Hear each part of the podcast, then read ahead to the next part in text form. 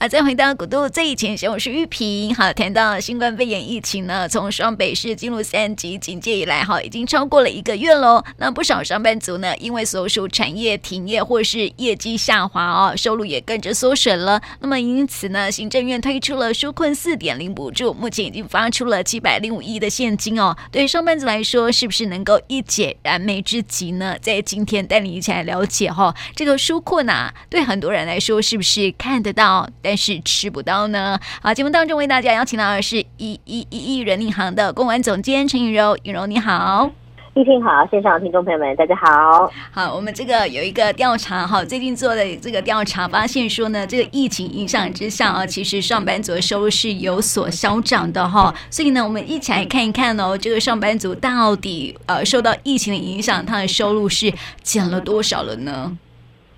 是根据我们这一次一一人力银行的调查发现说呢，占比最高的当然就是收入减少哦，占了百分之七十四点三。那其实非常高比例的上班族都因为这波而影响了他的薪资收入。那么另外呢，还有一波人是还蛮幸运的，是收入不变的，占了百分之二十四点五。那也有人是逆势成长哦，在这波里面是收入增加，但是呢。只有百分之一点二而已，是非常非常的低哦，比例是非常低的。那么可以看到，其实上班族就是面临的收入缩水嘛。那为了这样子，政府也推出了这个两千六百亿的纾困四点零的特别预算。那目前呢，已经发出七百零五亿元的现金补助了。当然听起来是非常的多的。我们后续有一些这个民众对于这个补助的观感的调查，待会也会一起来说。那么既然救急也要救穷，好，当然这个补助的对象包含了说自营工作者的三万元纾困金哦，像是。呃，我自己的表姐就在开这种美甲业嘛，那种小型的工作室。嗯、那她这个疫情爆发之后，就完全不敢接客人，哦，也很怕这种近距离接触嘛。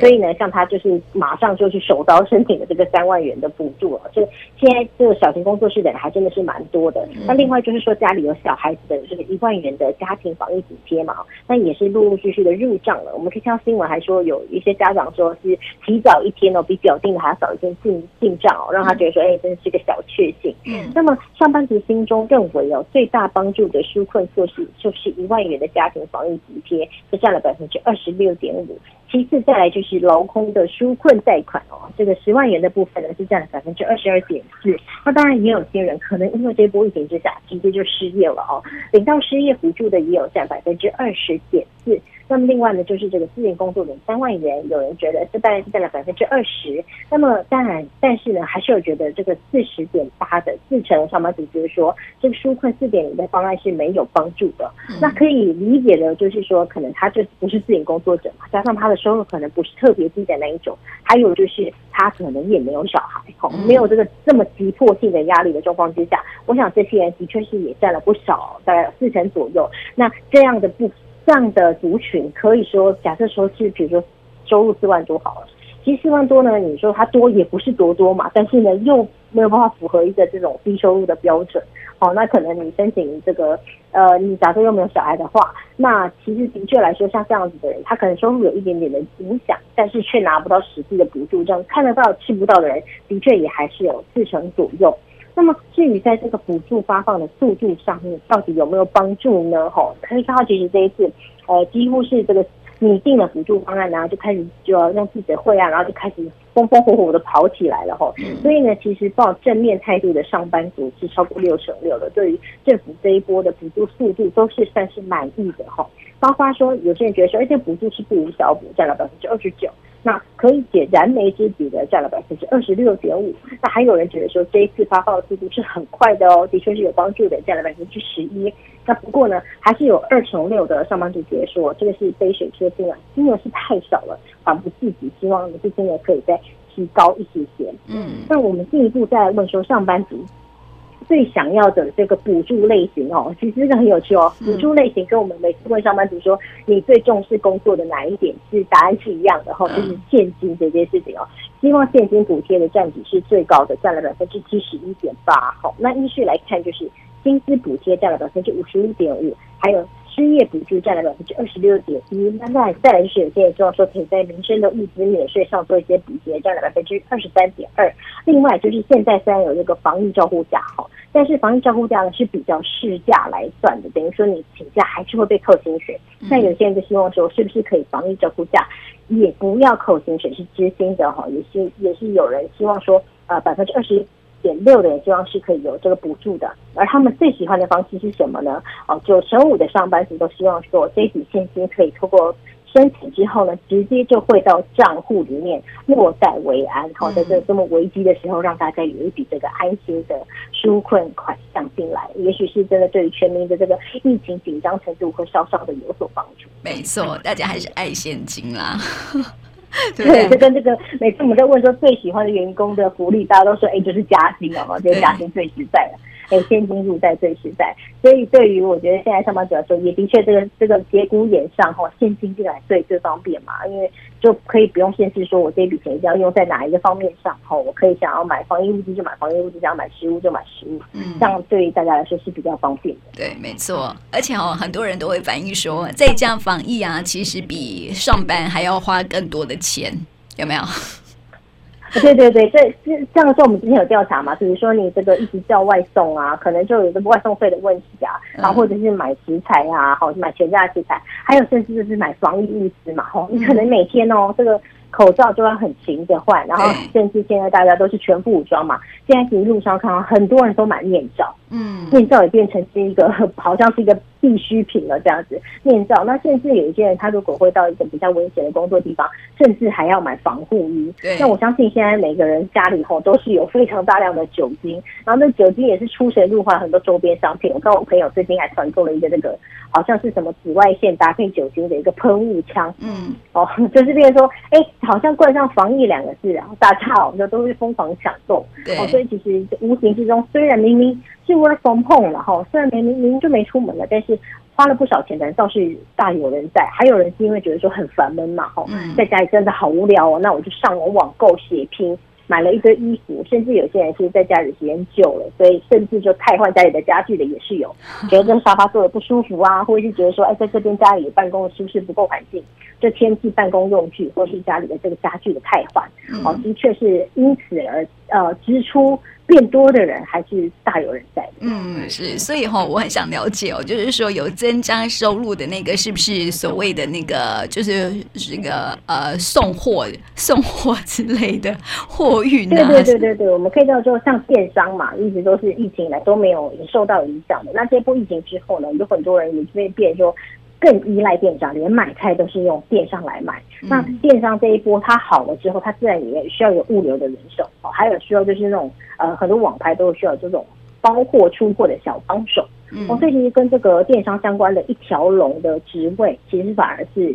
变好的，那我们知道说，其实外送员也是嘛，最近单子都是接不完的。那还有另外一种，可能不是到店里面帮你买东西、取东西，他可能是直接是买买任何生活用品都可以直接帮你代买的那一种跑腿的外送员，嗯、也是现在也蛮多人在做这一块，因为因为想要做到零接触嘛。我现在可能连买一个什么酒精我都不想出门，虽然它不是吃的，好，那我就麻烦像这样子的跑腿的外送员，也是现在是一个。等于说，现在在疫情之下，反而是有很多的这个需求，因此造就了他们的业绩是不增而不减反增的，所以在收入上就可以逆势成长。嗯，对，所以就是百分之一的那些人嘛。对不对？是，的确是百分之一嘛，也就一点二而已。对呀、啊，对呀、啊，对、啊，也是蛮少数的哈。就是在疫情期间，可能大家都很很依靠、很依赖这个外送的服务之类的哈。所以那种货运业者啊，其实也蛮辛苦的哈。听说他们有些人都说我撑不下去了，因为很多货都要送哈，每天都在加班之类的，所以也是蛮辛苦的一群人呐、啊。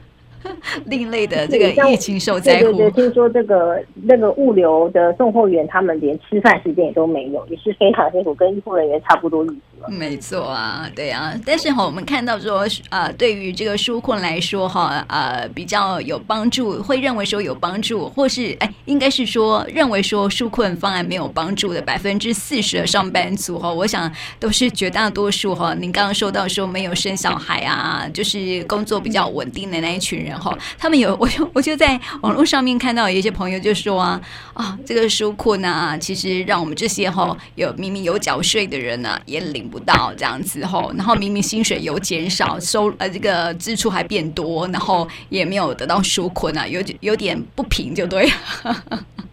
对，的确是有很多这样的声音。不过因为没办法，第一波出来，他一定是给这个最急的那一票人嘛，嗯，就是最救急救穷的这个前提之下，一定是先救急。就像现在疫苗，对，少少的状况之下，只能给风险最高的人先打啊。所以我们其他风险比较小的人，然后相对影响来说没有这么大的人，真的就是要忍耐一下，缓一缓。对呀、啊，不然你知道这个还是得要花到自己的钱哈，这个羊毛出在羊身上嘛，对不对？因为是我们缴税纳税的钱哈，所以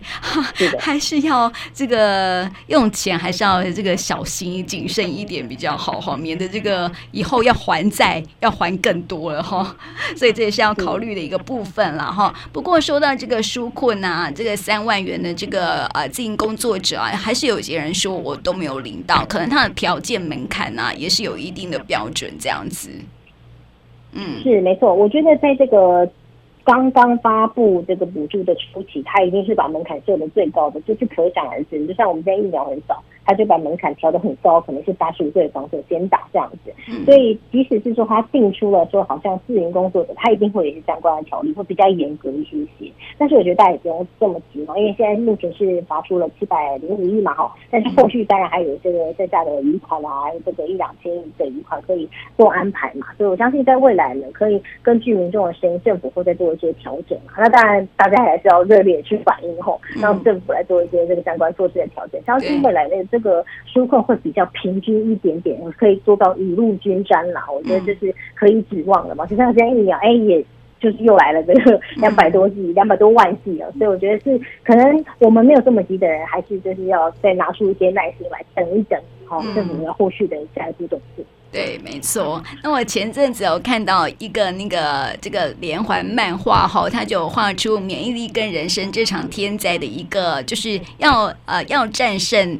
呃，免啊，这个疫情哈，最重要的是要提升所有的免疫力哦。除了身体的免疫力之外呢，他有写一个我觉得还蛮有趣的哈，就是财务的免疫力哦。他说呢，如果封对啊，他说呢，如果封城隔离哈，有人一年不愁吃喝啊，有人一个星期呢就财务很拮据了，就是财务的免疫力哦。所以呢，在这份调查当中，我们有看到说呢，这个上班族的任一些。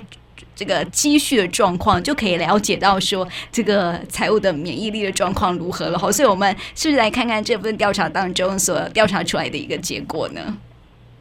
是我们这份调查也有发现说了，有高达三十六点七的上班族是没有任何积蓄的哦。但是我觉得不能怪说，哎，他们一定是月光族。当然，我刚才有月光族的成分，但是我们之前很多讨论过，这个薪资不成长，房价物价一直涨，所以在这样的状况之下，的确是有很多上班族他是没有办法存钱的。所以有百分之三十六点七上班族其实是没有任何存款。那么有四十八点八，大概是一半的上班族，他的积蓄是有的，但是这个积蓄呢，撑不过三个月。哦，那等于说有八成六的上班族，他只要一旦收入中断，譬如说他被放五天假，或者他直接被裁员了，那。超过三个月的时间，他就没有办法再支撑下去了。所以，我们之前都会说，至少你身上要留个大概十万元的预备金嘛。假如说一个人的话，哈，你可能至少要留个十万元的预备金。那假设说你是家里上有老下有小，哦，你可能就不止这个价钱了，你可能就是要再乘以三、乘以四了哈。对。但是，所以可以可见说，即使是这个十万元的预备金，是很多人都拿不出来的。有八成六的上班族，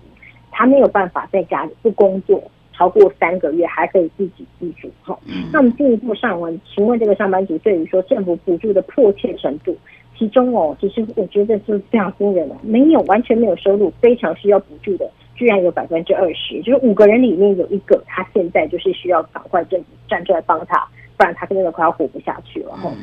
然后再来呢，还有一些人是入不敷出，他需要呃补助来维持正常的生活，原本的生活可能是这个收入可能锐减的人，啊，补贴上来之后就 OK 了，啊，占了百分之十一点四。那么另外是有需要补助才能够维持家庭开销的，占了百分之三十一点八。也许他 hold 他自己一个人是没有问题的，但是呢，他可能下面有两个小孩，哦，他可能就 hold 不住小孩的费用了。所以是也是占了百分之三十一点八。整体而言，有超过六成的上班族其实都很需要政府来编列补助后维持他们正常的家庭生活。只有百分之八点六，不到十趴的人哦，不到十趴上班族是没有补助也可以生活。就像你刚刚说的，可能他不工作一年都没关系。哦，可这样的人真的真的非常少，但只有八点六而已。对呀，真的是非常的少。也不到十趴，超过六成的人都是。对呀，对，不到十趴的人。嗯哦，所以可以看到这一次的疫情真的真的是影响。多数人都是甚巨的，真的只有少部分的人是完全没有影响。嗯，所以那是那个金字塔顶端的人没有受到影响了。对，对，对，应该不是上班族了吧？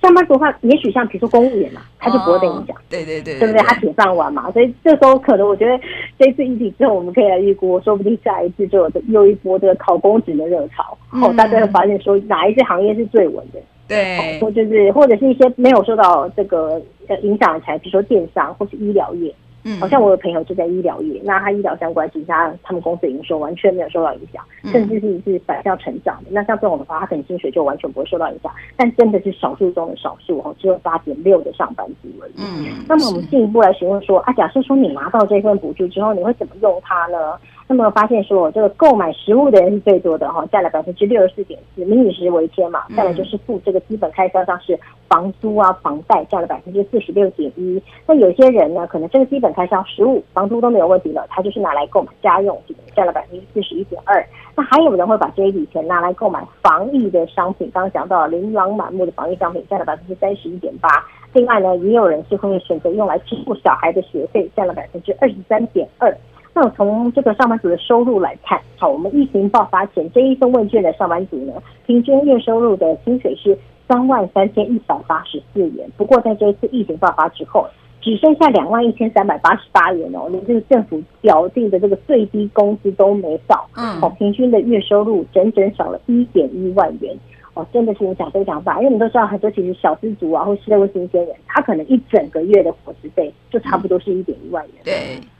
所以等于说他这个月都没饭吃的意思哦，所以这疫情的确是影响很大。那也可以看出，的确很多人需要这一笔补助马上进来，就是纾困他们的生活。但这也是等于说提醒大家，因为真的是天有不测风云啊，就是我觉得没有人可以料到说会突然爆发一个这个新冠肺炎，让全世界哦都陷入了一个困境。所以储储存这个呃，刚刚你说的这个这种财富上的。对对对对对，这个免疫力也是非常重要的。平常还是要就是想尽办法帮自己存一些这种预备金，好救命的预备金是非常重要的。嗯，没错。那你看哦，这个除了财务上面的免疫力哈，就是要储存这个预备金之外啊，其实我觉得说哈，因为它里面还有说到说免疫力与人生嘛哈，所以还要储存另外一种免疫力，就是心理的免疫力啦。有些人哈，这个疫情当下啊，就会觉得心情很难过，特别是收入减少的时候，更是影响到心情哦。可能有些人情绪就会比较不好，然后有点忧郁的一个情节哈。所以这心理的免疫力还是得要有啦哈。就是说，在遇到难关的时候啊，你怎么去看待这个难关？我觉得也是很重要的一个部分啦哈。这是额外提醒听众朋友一定要注意的，因为我觉得这一波疫情之后啊，可能有些人真的是会觉得蛮难过的。嗯，真的，真的，很多人都会，我觉得呃，意思讲很对，照顾心理其实比什么都重要。嗯，心里面有一个健康的心理，你可能后续连身体都垮，连带都垮掉了。是啊，对，所以这个在在我们闷在家里啊，那当然我觉得可以找朋友聊聊天也好啊，嗯，或者是说呃去做一些简单的运动，或甚至到这个比较安全的，比如你自己家的顶楼去晒晒太阳，吸收一点阳光哈。我觉得让自己想办法维持在一个好的心境，比较正向的心境之下。会比较有帮助哦，不要说呃，这个每天都郁郁寡欢的，然后烦恼收入。其实有时候你有正向正面的话，也是有一些方法可以改变这个现况的。对，所以可能你可以去做一些坚持。嗯，对，我前我前几天啊，前呃昨天吧，才看到一个新闻哈，就是那个最近不是都会有印度神童出来说预言吗？然后就会讲到，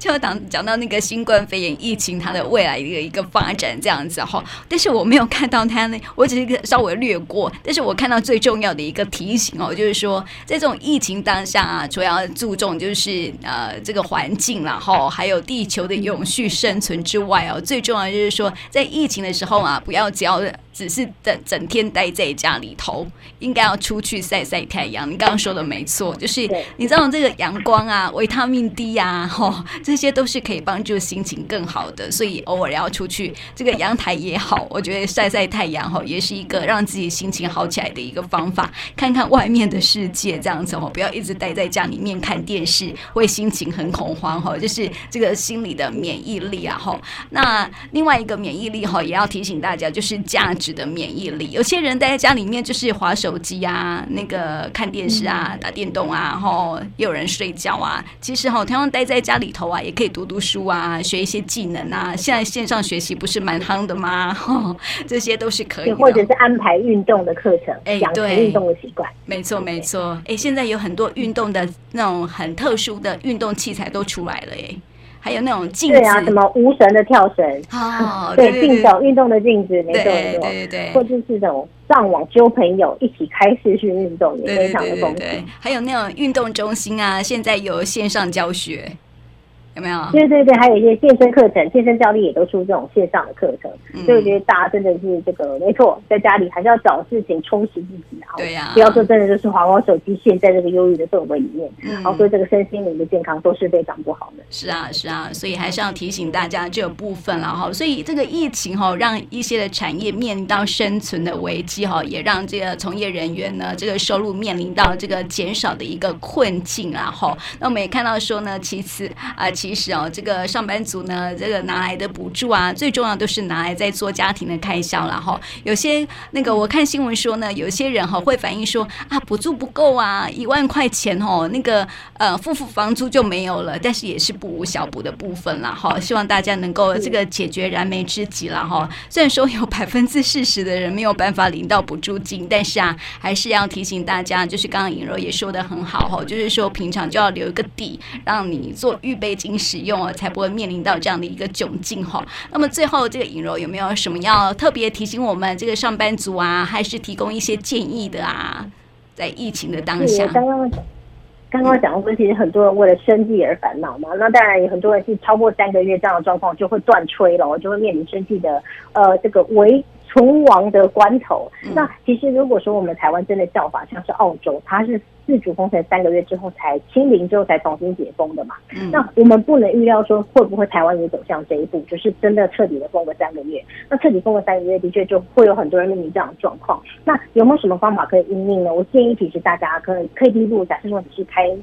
店的人，或或是你自己是租房的人，也许你真的这时候可以拉下你的脸皮，跟你的房东谈谈看。哦，因为通常包租公、包租婆他是比较没有经济压力的。他等于都一直都有被动收入嘛，好，你可以去跟他谈谈看，说是不是可以让你在这个疫情的期间啊，稍微有个房租的减免，好，或者如果他不愿意减免，那你可以谈谈看，说是不是可以现在先少给你，还是之后会还给你，哦，不管怎样状况，可以跟你的房租去谈谈看，因为通常房租都是大部分的人重生活里的重担，对，以后都是房租的部分。那再来就是你要节流嘛，那你要开源，那这个兼职的部分呢，像我们一一人力银行就有推出一个。兼职专区，大家只要搜寻兼职专区，就可以找到我们在这个时候呢，帮大家搜罗的，可以这种时间比较弹性的哦，然后工作时间啊，工作入门槛也比较低的，比如像我们刚刚提到，比如说物物流业好了，或者是做电商业好，或者是这种外送员，这些其实门槛都不会太高，他的工作可能就很简单，是包货、送货、出货，哦，就是一些比较是算是蓝领阶级的工作，但是呢，他的确在这个时候呢是。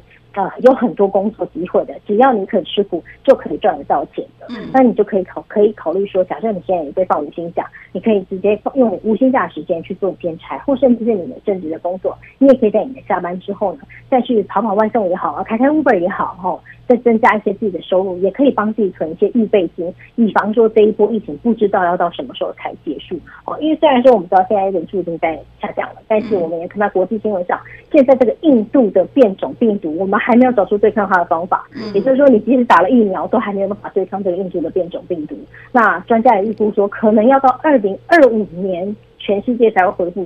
没有爆发新冠肺炎的时候哦，所以其实大家是要做好长期抗战的心理准备。那假设说你现在已经可能下个月就有这个生存的危机的问题了，那建议你赶快上网找一些相关的兼职，帮自己多多增加收入，那也留一些预备金在身上啊，度过这个未来的这个 我们说这个风险很大或不知道走向如何的未知的未来，还是要留一些预备金。对，没错，所以身上还是要留个底吼，不要随便乱花钱，不要当月光族，对不对，这很重要的哈。所以这个呃，上班族的朋友哈，其实，在这样的疫情当下，增加收入的方式就是剪彩哈。其实剪彩有很多的方式啊，有的人会接案啊，你如果会设计的话，也是一个不错的选择嘛，对不对？是，或者是这种写稿子的也是，我都是可以在家工作的。嗯，对，一般来说也不用说接触人群，不会有风险，但是又可以增加一些收入，在家里就可以增加收入。嗯，是。不过哈，这个疫情当下哈，对于这一届的毕业生来说哈，就比较困难一点哈。下次如果有机会的话，我们再来聊这部分好了。我觉得这是一个蛮大的议题哦。那今天呢，也谢谢尹柔哈，来跟我们分享这个纾困哈，是不是有所帮助？听起来是有所帮助的啦哈。然后呢，也希望这个这个上班族的朋友呢，啊、呃，还是得要在疫情当下哈，这个可以多发挥一下你的创意，看怎么样去为自己啊、呃、开源截流喽。那么今天呢，也谢谢莹柔，谢谢你，谢谢。